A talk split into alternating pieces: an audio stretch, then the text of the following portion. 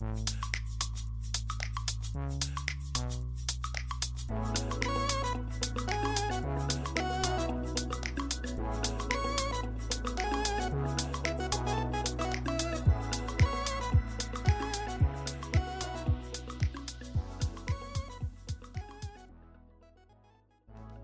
迎收听日本排球腿光部，我是来自 Park 新手村的多喝水。在近日日本进入十一月的时候，天气就真的开始会感觉到变冷的这种感觉。虽然还是能感觉到，就是冷的时候跟比平常还没有那么冷的时候的一些差别，但是就真的有感觉到进入秋天的这个感觉。特别是我上次去看了我第一次人生第一次的日本联赛的这个观赛，去到了这个大阪的 JT 的主场。去到主场的时候，去之前那天刚好蛮冷的，我就搭了电车，最后到了一站可以搭他们的这个接驳巴士，最后去到了这个主场，没想到居然是我上次去看。呃，去参加其他活动，就虽然不是排球的，但是就是其他像是一些音乐季之类的一些活动的时候，去到了那个现场。那那个地方有许多的这些运动场，不管是诶、室内篮球场、排球场、田径场，跟很大的空间，去给许多的这个活动去在那边去进行举办。那这一次的 JT 的主场，也就是在。这个 Odoroki Arena 的这个体育馆里面，我去的是十一月十二号的这一场，是看到 JT 对上 PFU，跟这个 Toyota 下台丰田六女王对上这个骷髅杯。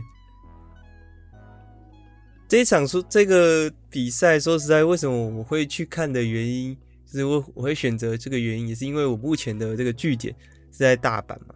第二个原因就是，我其实想看的不是 JT 对上 PFU 那一场，JT 对上 PFU 那一场，我可能就是想说，我想看一下 JT 的这些人的表现。当然，PFU 也是有我里喜里面也是有我喜欢的这个球员，就是这个智摩美古都西马。那其实我关注选择这一场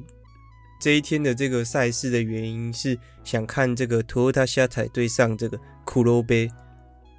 主要是因为就是 Toyota Shatai，虽然它目前排名在中段中游，然后可能甚至有机会冲击前面，但是他的胜场跟败场数差不多是来到平打平的，应该是三胜三败。那骷髅杯则是排在了倒数第三，还当时还未取一胜，所以我当时就期待说会不会，其实骷髅杯的状态在。去年开始有越来越好，然后再加上虽然今年换了外援球员，但是有整体感觉到这个整队的水平是有在提高的。然后有他们的怎么讲，他们的排球类型的氛围也是那种气氛很好，然后气势起来就是整队感觉团结一心的这种氛围，所以感觉就能跟这个。丰田六女王打出一场还不错这个比赛，所以我就决定选择去看这场这个联赛这样子。那其实当天去的时候，想做事想做的事情其实非常多，就除了想要就是拍照嘛，就我其实自己是一直很向往，就是可以到这个体育馆，然后拍出自己喜欢的选手。呃，就是拍自己喜欢选手的照片，可以拍出自己很满意、心目中想要的这个照片。这其实一直是我希望能希望能到现场看比赛能做到的一件事情。再来，我到了现场之后，发现说，哦，虽然我前面之前我前几集的时候，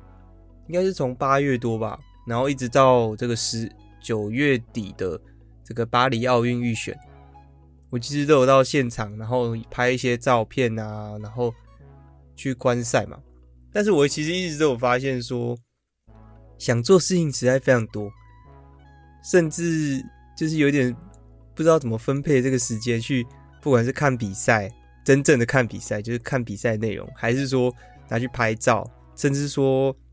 因为在现场其实有很多东西可以看，除了场上的内容嘛，那场下的选手可能也是有一些你蛮注意的一些选手，那你可能也会想要看他们在在这个候补区的一些互动啊，或者是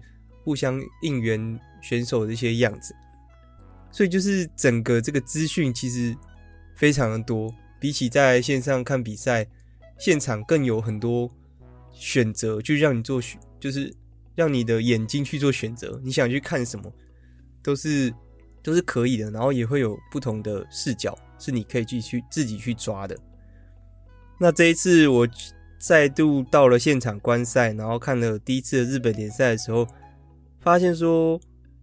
嗯，这次也是一样，我就一样是想说先准备拍照，然后拍一拍，可能有点像是时间分配的话，把第一局总共可能打五局嘛，但是通常就是三胜三胜，然后就结束了嘛，所以可能有机会就三比零就结束，所以就是如果先把第一局分配给这个拍照，那第二局在这个看比赛之类的，我可能都最近是。以这样的方式去进行，所以还是没办法看整个比赛。结果，结果就算是我到了现场看了一个比赛，我最后回去的时候还是会去复盘当时看的比赛，不然其实好像只会有大概印象，说这个比赛谁比较凸显，然后谁比较就是比较没有声音之类的细节内容还是。比细节比赛内容还是回到这个线上去再做观看，但是真实看到这些选手，就是在联赛里面看到的那个感氛围，又跟这个巴黎奥运预选的时候差蛮多的。更多的是怎么讲？因为当时比赛的时候，巴黎奥运预选是在日本嘛，所以就会看到大部分是为。同一队就是也是为日本队加油的这样一个情形，但是在联赛的话，就会很明显会分群，甚至座位的时候，哦，他们卖票的时候，感觉是有分，呃，就是有分会员嘛，会员的可能就会比较多集中在同一区，然后比较可能靠近中间，然后前面的那种位置，会去做这样的一个分配，所以就很明显感觉到。呃、可能旁边当然也是有买一些散票的一些观众啊，就会发现，哎、这个可能坐左边的是支持另外一队，右边是支持另外一队这样一个情形。但是除了这个观众之外，还有坐在怎么样？当时分配靠在这个主审主审这一侧的，都是感觉是比较一般的观众，甚至是会员观众吧。但是坐在对面的。就有真正的他们的应援团，然后会播放他们得分啊，然后会帮这些选手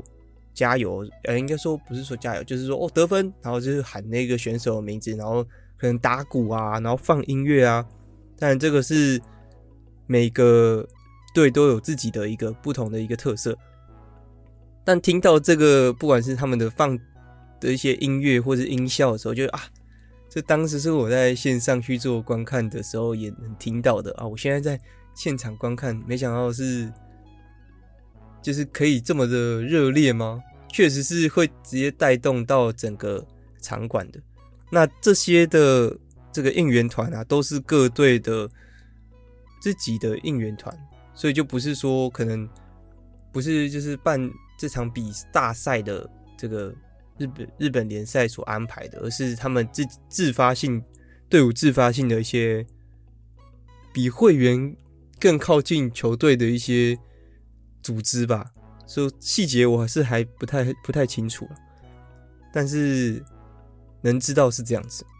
那除了观看到选手真正的这个表现，因为我上次虽然坐在比较前面，但是比较靠边边一点，所以。所以没办法看到，应该说没办法更想要更靠近看了。但是上次是没有办法，上次是票是直接分配到比较边边，但虽然比较前面，所以比较常看到他们就是发球的一些这个表现，还有一些他们可能发球前做的一些预备的动作啊之类的。所以看到如果我在如果如果有看一下我在 IG 上 po 的一些短影音的话，就会发现说啊，诶，比较多都是发球的照片。原因有可能是这样，因为我的相机也没有到说非常非常顶啊，所以距离也是没有办法抓的聚焦的到这么近，所以最大概都比较好的都只能拍到他们发球的样子。当然，我也是想要拍更多其他类型的，那这个就可能等到我下一次观现场观赛的时候去做观看，去做拍摄。除了这个拍摄，然后看的比赛内容跟他们整个场上的氛围之外，其实他们也有为，就是其实我在当天看到现场比赛的时候，有看到蛮多都是整个家庭然后一起去的。那小孩就会跑东跑西嘛，也不是能一直一直就是一直坐着，然后去做观赛嘛，所以就发现说，其实他们现场是有安排在外面怎么讲？体育馆内在比赛嘛，他他们场外有一些安排的一些小游戏，可以让到现场的一些观赛的人去做其他的事情。他们就做一个什么猜字游戏，然后就让所有的应该就是让你愿你想要拿的、你想要参加的去做一些猜谜游戏，然后猜谜完之后就能获得一些奖品。就你拿一个纸，然后他可能就会把所有的一些题目，就是藏在各个区块的体育馆，然后你就去做探险的一种感觉。我当时有本来想要玩的，但是发现，我靠，有点有点难呢。毕竟它就是全日文嘛。然后如果像是我自己觉得自己可能还没有到非常厉害，所以。感觉要认真看，然后认真去想，甚至要去做上网查询，才能知道那个猜谜的内容是什么。所以我最后就拿了，但是我没有玩，就是我拿了那张纸，但是我没有去做各个地方猜谜之类的，是蛮可惜的。如果有时间的话，我当然是想要玩，但是就像我说的，太多事情想做了，这个其实也是蛮想做的，拍照观赛嘛。再来就是，其实他现场有各个队，因为他们就是一场一天的比赛，就是排两场。那下午跟下午就会排两场，那前后的时候就会有不同的，除了主场之外的队伍，其他们还是会有一些贩卖自己队伍的一些周边的的人员会出现，所以就会看到日本人。日本队伍他们出的各种周边，令我比较印象深刻的是，他们最近也开始出了蛮多，除了像是很显示自怎么讲，上次我在这个 Instagram 的时候有发这个日历 Hitachi 他们这一队的跟其他的品牌做的联名一些周边，然后就变得一些很时尚的配件啊，或者一些衣服。那我这次去 JT 他们的现场的时候，又发现说，哦，他们也有开始去做一些比较日常生活可以穿的一些衣服的周边，然后再加上啊，说到周边，就有发现说，其实果然还是有人气选手跟，就是就我们看了卖的东西有没有剩，就知道那个人是不是人气选手。像是 JT 的话，就不用想是海亚西嘛。哦，然后还有，其实卖蛮多的都是，虽然这样说不太好，但是比较比较漂亮的选手，像是在这一次这一季开始作为先发自由人的这个尼西萨基西奇，就是他的周边就卖完了，还有诶、瓦达，其实和田他的周边也是卖得很快，就是会发现说一些人气选手周边卖比较快，然后都是比较。比较漂亮的卖比较快。那除了这个之外，还有他们开始有做一些像是明信片啊，比较选手日常的一些明信片，就除了穿对，除了穿球衣，也有穿一些他们自己日常的私服，然后再加上签名的一些明信片，个人觉得是还蛮不错的，时尚感是有做出来的。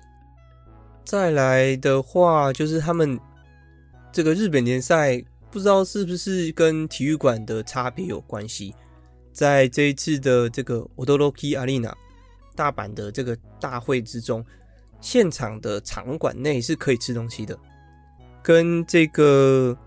跟巴黎奥运的这个代代木体育馆的规定就比较不一样，不知道是根据大赛的差别，还是说体育馆差别，但是这一次的场内是可以吃东西的，所以外面的地方也有卖一些热食部啊。那在日本的。怎么讲？热食部或者是那种祭典摊贩，主要卖的东西都比较差不多。但是这次是有看到场内是有跟品牌那种有名的冰淇淋品牌做联名，然后在那边做摆摊的。所以除了那个冰淇淋，然后炸鸡，然后都是一些比较常见的日式的的祭典的食餐饭的食物啊。炸鸡啊、炒面啊、包子啊之类的，大概是这几类。然后，哦对，还有就是他们这次日怎么讲？JT 在这一次的现场的大会中开始有摆选手的一些人形立牌，当然不知道之前有没有啦。但是这次他们，我连在他们的 IG 上面有看到他们去做这样的一个推广，说：“哎，你们来。”现场观赛的时候有这些可以跟选手去做拍照哦，然后都是那种等身等身大一比一的，然后还有做一些手持牌啊，然后让这个大家可以跟选手一起拍照。但是在这一次的这个大会啊，比较有比较遗憾的是，我没有去看怎么讲，因为看比赛到最后的时候都会有那种看选手上。巴士的这个场景，这也是我在应该是说对于日本联赛的跟就粉丝跟选手互动的一个机会啊。那在这一次大会，我是没有去去做最后，感觉是作为这个这个是作为结尾的这样的一个活动，是蛮可惜的。希望下次有机会可以去追到那个部分，因为在。日本代表的话是不允许跟选手跟这个粉丝去做互动的，但是日本联赛的话就没有有那么大的一个限制。主我看应该是主要还是看那个俱乐部，俱乐部端是比较就是愿意让选手跟这个粉丝们互动吗？或者是说比较严格，就是会有这样的一个区别。那大部分都是可以的啦，所以希望。我下一次观赛的时候，可以把这个部分补上，这样子。那现场观赛的部分大概是到这样的一个内容。虽然说刚刚说了很多次，希望下次，希望下次，但是其实我这礼拜也有机会去看这个现场比赛了。那我这次其实又是看这个 JT 的这个主场，但是这次的内容就。这次的比赛的内容，我感觉我会更期待，然后跟就是两场对局都是非常想看的一个对局。那为什么又是 JT 主场呢？不外乎就是因为我现在在关西地区，那 JT 的这个俱乐部的据点其实就是在这个兵库县，所以其实他们就是关西地区的算是一个代表性的一个俱乐部吧。所以我这一次。我觉得我应该会提早去，因为我上次感觉是比较接近这个比赛时间我才去，然后其实就有一些，不管是周边啊还是时间上啊，都觉得有点不够，所以我这次会提早去，然后可以感觉可以拍更多东西，或者是看到不一样的一些场景，然后再跟大家做分享。然后我这次要去看的现场的场次的比赛内容。是由 JT 对上久光 Springs，目前的第一名对上第二名。久光 Springs 目前吞下一败，JT 还是无败的一个状态。那这场比赛结束之后，会不会有不一样的结果，也是令我期待。这个久光 Springs 会如何突破这个 JT 的这种，嗯，目前感觉像是无人能挡的一个状态。第二场比赛则是 OKAMA 冈山对上这个阿兰马雷。阿兰马雷作为从这一季刚升上这个 V One 的这支队伍，目前在整体表现上看起来确实还在适应这个 V One 的一个跟 V Two 非常不一样的一些地方，还在适应的一个状态。虽然我还没有太认真去观看这个阿拉麦的一个比赛，但是感觉可以借由这次的现场观赛，开始去关注阿兰马雷这个后半段这支队伍。毕竟我前半段已经介绍过，中半段就是中段的队伍也有去做介绍，但是我还差这个后段班嘛。后段班其实还是有他们的一些优点。那另外一队就是这个冈山海鸥 okay 吗这一支队伍其实是我个人非常喜欢的一支队伍，也是从我刚看这个 B 联赛的时候就一直关注的一支队伍。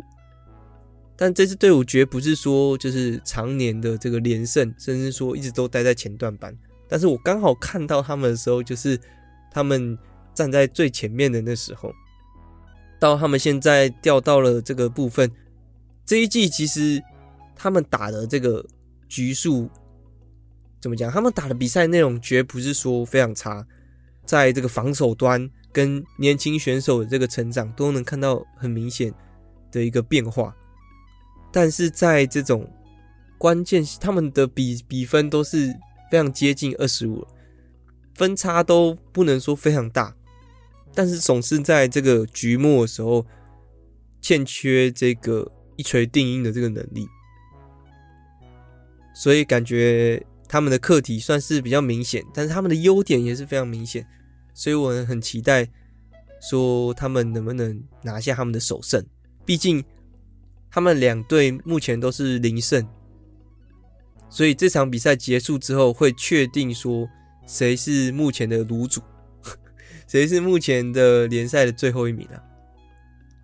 所以这场比赛也是非常令人值得关注的。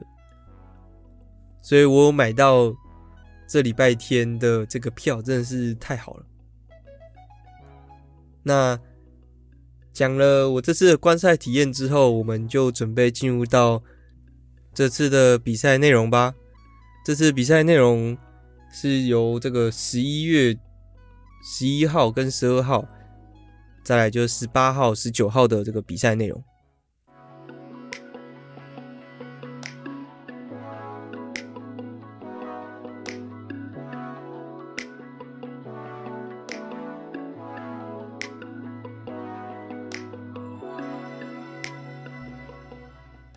这周比赛内容，第一场会讲到十一月十一号的久光 Springs 对上 NEC 红火箭。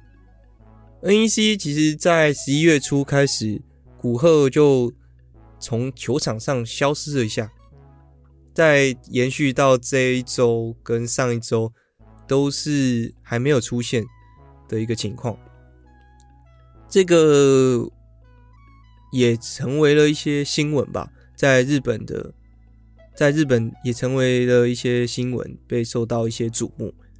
但是我个人认为，其实古贺目前在 NEC 里面占太重要一个部分。在这个联赛前期啊，虽然说需要还是需要胜场，但是就这个长远来观看的话，确实是需要其他选手一些成长。那继上一周。应该说，继十一月初的比赛开始，NEC 开始提高了年轻选手出场的一些机会，然后再加上他们同时去为了适应外援球，就是选手们与外援的一些配合，就更显得 NEC 在这个时间段是进入苦战的一个状态。除了古贺之外，在对上久光 Spring 这场比赛里面。岛村也没有出场，然后而让这个年轻选年轻的拦中手凯甲，就是当做另外一位拦中手出场，然后又跟十一月初那场比赛不一样的是，举球员从这个兹卡塔换成了这个身高比较矮小的这个那卡卡哇中川，所以做了蛮大幅度的一些变化。我本来其实觉得，当时在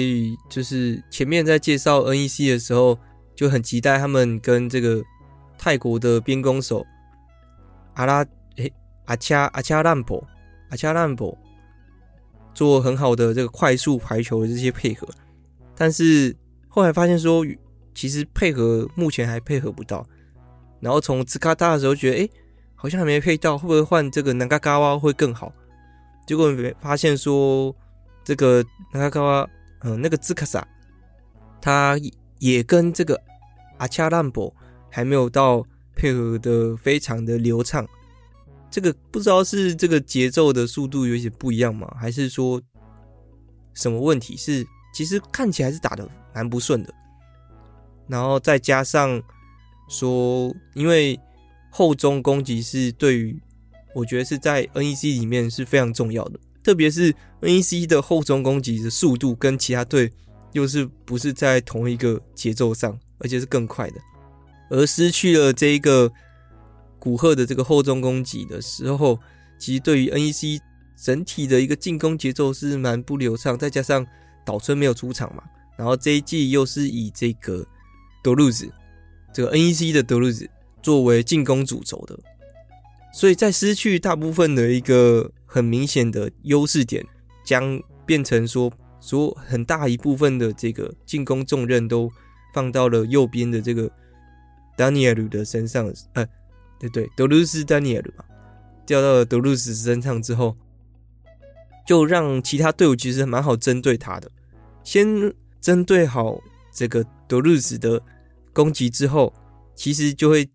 降低了现在 NEC 大部分一半的以上的火力，所以其实现在就是觉得是新队伍的一个过渡期，但是在这个过渡期之下，能够去怎么样保持这个胜利，是他们怎么样能在这一季拿下前段班，甚至想要去冲击去连霸的一个这个关键吧。这个什么时候能配合好，然后找出新的一个节奏点，是 NEC 这一季非常的重要的课题。然后再加上除了攻击点之外，在进攻上面的这个融合也还感觉啊，在防守上面的融合感觉也还没有到非常的流畅，就是还没有习惯说选手们场上选手们还没有习惯说是。他们会在哪里补位？谁会接什么样的球？这些比较细节的一个部分也还没有做得很好。像是这个那卡卡哇，他可能上前排的时候，可能假设对方吊球，然后吊给右边右边的这个德鲁兹，那德鲁兹可能接了一个小球嘛，那那卡卡哇他会从左边往前去举球，还是从他的右边？去走到前排去举球呢，其实还是有一些小卡，上去的这个动作其实会出现一些卡顿，有点要需要看一下才会知道的一些动作。再加上另外一个则是这个阿加拉朋友跟这个科吉玛小岛在 touch out，然后飞到这个可能是五号位跟六号位的远处的时候，谁要 cover？的这些细节的部分，感觉还是没有抓到一个很好的平衡，有出现这个互望的这个情形。然后虽然球是处理过去了，但最后还是成了一个呛子球。然后呛子球在这个久光 Springs 的手上得分，简直是轻而易轻而易举啊！尤其是这个萨开荣跟这个队伍的新外援 Adams。完全是目前看到联赛里面没有几队是能守住他们的这个快速的进攻的，所以虽然 NEC 他能在一球可能接发球之后进行得分，好的接发球，然后漂亮的得分，但是在这种来回波的时候，或者是说他们想要连续得分，就是在自己发球之后，然后能破坏对手连续得分的一个情况也是比较少的。所以在现在这个比赛数据，其实也能看到说，整队就是目前联赛打到现在，NEC 出现在排名前前三的数据只有篮网，但是他在这个发球上面并没有排在前五，甚至呃对，没有排在前三，甚至没有排在前五里面，就能也显现发球也是 NEC 的目前的现在的课题吧。发球没办法强烈，所以没办法去进行这个连续得分的动作，连续得分就只能靠上靠他们的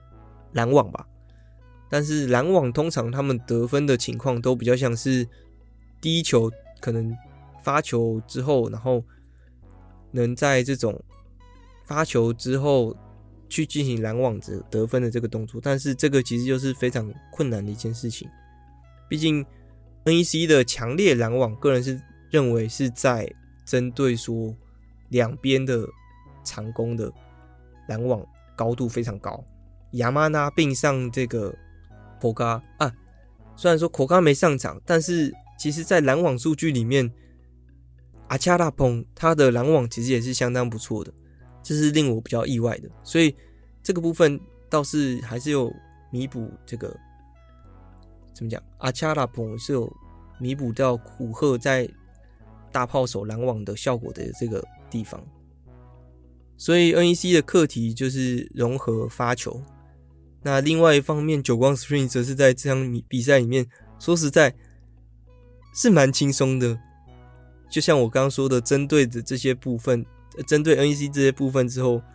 再加上发球、接发球的流畅性，这个尼西莫拉的流畅性，配合，就感觉其实这场比赛意外的轻松，是让我比较失望的。但是这场比赛也是有让我看出 NEC 的问题啊，所以也是 OK。那另外一场比赛则是十一月十二。也就是我到现场观赛的那场比赛，这个托尔塔夏台对上这个骷髅杯。其实这场比赛里面让我意外的是，托尔塔夏台还是有发挥他发球在联赛里面前三名的啊。现在啊，现在发球的前三名，第一名是 JT，第二名是久光，第三名是埼玉上尾，第四名才是托尔塔。令我意外的是，这个图尔塔的发球确实有效果，但是另外一方面，他们的接发球则是他们在这场比赛里面的完完全全的断点。意外的断点是这个图尔塔下台的这个西伊哈拉状态没办法去做调整回来，接发球状态比想象中的还要差，然后就会出现就是那种中游队伍比较常出现的一些问题。在接发球的状况不好之后，修正球出现了一些失误，就是在攻在在使用修正球进攻的时候出现了一些失误，在失误之后，让整个流向变差之后，没办法做得分的动作，就会一直重复这样的一个循环，是比较常在中游队伍出现的这个问题，但是。他们是有换上他们的替补球员拉贝亚了，也就是在这一季转进去的这个老球员纳贝亚。虽然说如此，但是他的进攻没办法带出很好的效果。特维他下台，他们也是有去做换，除了换这个纳贝亚之外，也有换蓝中手，但是好像一直都是在一些比较多的失误之下。当然，也是有很多的长拉力啊。之类的，但没想到的是，在这场比赛里面的这个骷髅杯，他在拉力中的这个得分能力是高于托塔下台很多的。因为托塔下台目前在这一季，他为什么会排名到中游，然后甚至是快到前段班的原因是，他在这一季引进了这个 Lise，原本在久光 Springs 的这个外援球员，比利时的外援球员，他来到了托塔下台。然后，这种是 Lise 的数据也是很夸张，他在这种来回波，然后高球给他出力的这种攻击的得分率高达六十多趴。应该说，只要是 Toyota 下载赢下的这种比赛场次，Lise 的攻击数据的得分率都高达六十多趴，是蛮夸张的。所以对上 Toyota 下台一定要压制住这个 Lise 的这个表现，很高几率才能赢下这个 Toyota 下台。但没想到在这一季，在这场比赛里面，这个黒部是我觉得是有做相当之好的应对，将这个 l i s 的攻击数据压到了这个五十 percent。虽然听起来还是非常夸张，两球一分嘛，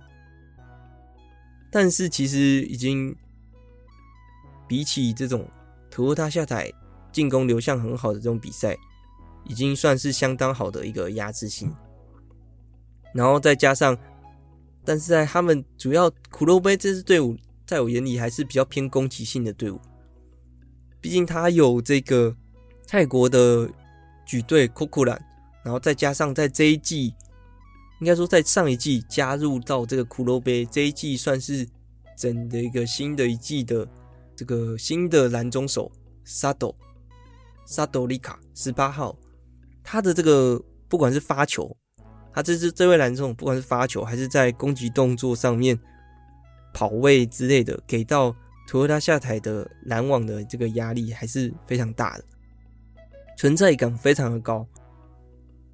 当然，虽然这些都是像是刚刚说的库库兰，然后再加上沙斗，还有在他们的边攻手，其实的攻击手都是蛮有特色，在。但是主要的核心是，果然是在这一季新加入到这个黒部的这个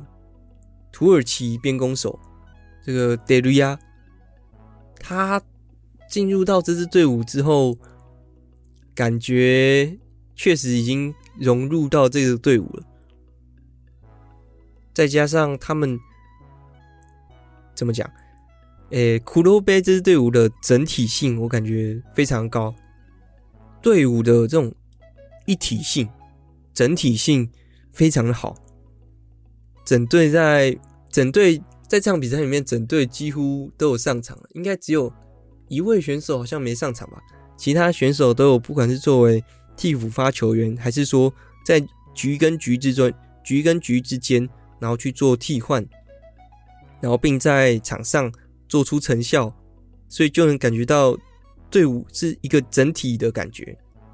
所以就觉得哦，能了解说为什么他们今天能赢下这个 Toyota。觉得在整体的水平上，虽然可能不及 Toyota 的某些人，但是整体一起向前的这种感觉，我觉得是他们蛮有魅力的一个地方。所以我也很期待黒部在今年他们是能是不是能突破他们队队史上面的一些新纪录，就可能突破他们目前他们上一季其实就已经突破他们的纪录，来到了 V1 联赛的第十名，但是他们感觉在这一季又有机会再更往上，这是我个人的感觉。哦，对，讲到这边还没有恭喜他们在这个十一月十二号。拿下他们在这一季的第一胜，赢下这个 Toyota 下台，以三比二逆转胜。那再来就是我们时间来到了下一周的十一月十九号托雷对上伊达基东丽剑对上日立。这场比赛里面，其实关注点果然就是在东丽剑如何让他们的新的边攻手们。能好好的一些成长，然后在日历上面就是他们如何上一上一上一集就有讲嘛，去维持他们的一个良好的节奏，在这个防守上面去做一些琢磨，看能不能在防守上有一些提升这样子。但是果然在整体实力嘛，日历的成长非常的显著，跟对相比。东丽箭之下就会比较一些比较明显的，而且在这场比赛里面，原本个人非常期待的这个福克扎瓦福克扎瓦这个兹古咪，他在这场比赛里面的拦网落地的时候出现了一些没有站稳，然后就出现了一些小伤吧，应该是小伤，看起来是小伤，因为他还是能自己走下走下场，在这样的一个情况下。东丽健紧急派上了这个尼西卡瓦，在最近状态并不是说非常好，是一位非常年轻选手，才二十一岁，尼西卡瓦 Yoshino 是这个 JT 尼西卡哇 Yuki 的妹妹。那他感觉是一个还未破茧的一个边攻手，虽然他在前面几季都已经受到这个前辈们的这些呵护，然后出场在举队，但在在这一季他需要自己站出来，需要成为左侧的一个大炮手。另外一边的大炮手则是在这一季新转入，从这个 Saitama Gyo 奇遇上尾转到东丽箭的。Yoshino Yuri 吉野优里，就是这个他的姓氏是吉野，但是这个刚所说的，好像也是 Yoshino 的这一位是这个西川 Yoshino，所以一个是西川吉野，一个是吉野优里，听起来名字可能会有点搞混，但是是不同人。那刚转进的这位的这位吉野这位选手，我其实个人也是蛮喜欢他的风格。但是因为他在前几年的时候都在养伤，最近才复出。他这位选手在一八年还是一九年的时候，其实是有入选过代表的。但是在这一次复出的时候，我感觉他的嗯状态还没有提升到最好。然后他感觉确实是想要扛起说扛起队伍的大任的这种选手的这种感觉。那他感觉还是在努力的挣扎中，他的打法是比较偏技巧派，非常的看怎么讲，他的视野我觉得是非常广的，就是他能关注到一些死场上的一些死角，或者是一些防守的空点，然后会去挑战这种极限的 touch out 的这种选手，所以在目前。状态没有调整到最好的时候，还是会出现一些失误，是让他们的现在的一个状态流畅不起来的原因吗？嗯，因为他们对上的年轻选手非常多，个个都会出现一些可能，如果在这场比赛里面能允许出现的一些失误的话，如果每个人都会出现一点点小失误，累积起来就变很大。我觉得这个也是可能东丽健目前的一个原因吧，就是。呃，状态不能流畅起来的一个原因，因为每位选手都还在成长期。然后，如果每个选手都会出现一点小失误，这些小失误累积起来就会变蛮大的一个数量，那也会阻断了东丽箭进攻的流畅性。所以，感觉现在 Seki 他现在是蛮痛苦的吗？但是我他跟这个。这个吉野感觉最近是关系蛮好的，在一些比赛的场下的一些互动或者一些照片上面都能看出来，说他们的关系感觉还不错。就希望东丽健能继续努力吧，因为这个是需要整队一起成长，相信就是没办法，而且他们又是组成一个新的，算是新的队伍了。另外一方面的来说。日立的整体性就非常好，能看出他们这种体系的排球。当然，这个 Okumu Oba 他的进攻端在第一局非常的状态非常的火热，然后又有拦网得分。当这个日立的当日立在 Okumu Oba 的后排攻击能出现成效的时候，整个节奏会非常好。但是果然。在这个 Okumu Oba 出现一点失误的时候，会大大影响日立的这个稳定器嘛，就会出现一个哦大量的一个突然来一个海浪之类的，然后就站不稳，出现乱流的这种情形。但这时候果然就是需要现在日立的非常重要的一个稳定器，也就是他们的右侧的举队诺纳卡野中非常重要，目前。日立的稳定，日立能在这一季我觉得打得很好，其他一个原因就是这个诺纳卡，他在这个上次不知道有没有讲，好像好像也有讲，他在这个一步一步的成长中，然后到现在在队伍之中非常重要的一个位置，感觉已经目前还没有日历还没有其他人可以取代这个位置，所以在这种有体系，然后有进攻，虽然有一点不稳，所以也是在那个不稳之下掉了一局的情况下，但是整个队伍的团结性跟协作性来讲的话，日立还是高东丽见一筹。也显示在他们的这个排名上面了。这周的比赛内容大概就是到这样的告一段落。那接下来就是稍微跟大家介绍一下下周的，应该说这周的比赛。这周比赛完就是二十五、二十六号了嘛，然后再就是十二月的这个比赛。十二月才比到十二月初之后。这个联赛简单来讲就是已经过半了吧，开始进入不能算是休赛，但算是短暂的一个停止。然后所有的 V One 队伍已经准备好要参加这个天皇杯、皇后杯了。这就是又来到这个日本三大联赛其中一个大赛之一。这个大赛历年的惯例都是由这个。在这次大赛取得冠军的队伍，就会取得联赛的冠军。那有没有人能突破这个 JT，突破 JT 这座高墙呢？是蛮令人期待的，但目前看起来还是非常的困难啊。JT 的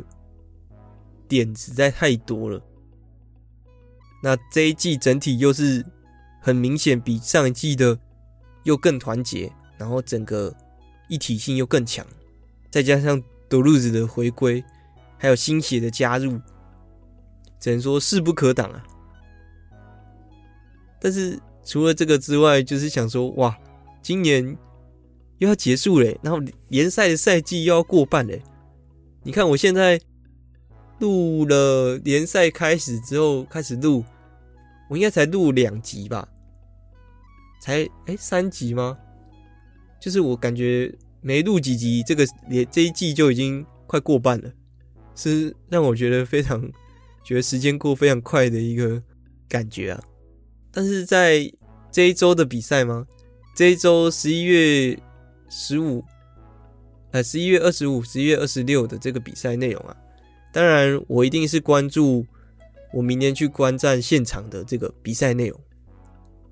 因为第一名跟第二名，第十一名跟第十二名都是非常值得关注的这个比赛。另外一方面，另外一个场馆啊，则是这个电装蜜蜂对上这个奇遇上尾，然后他们在北海道去比赛。然后那时候看了现实才发现，哦，北海道已经开始下雪了。另外一个则是在这个富山县的场馆。去进行比赛，然后富山也开始下雪，这个雪的季节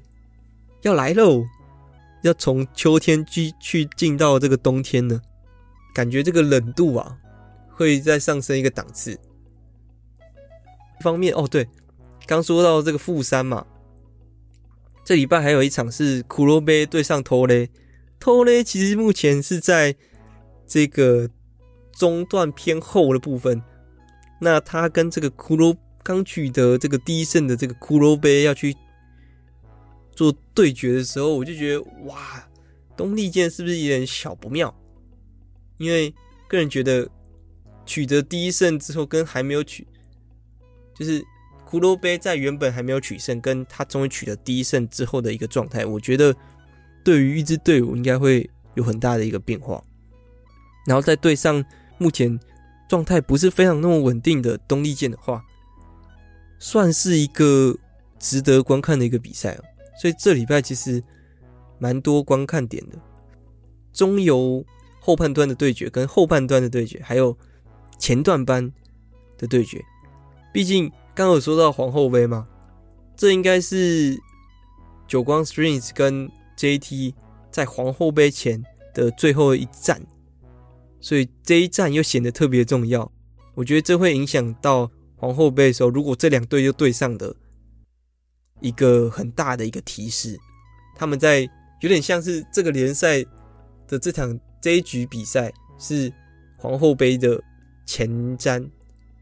的这个预演赛，是他们去准备那场大赛的一个很大的一个提示。那谢谢收听今天的日本排球腿光部，我是来自 Park 新手村的多喝水，我们下次见，拜拜。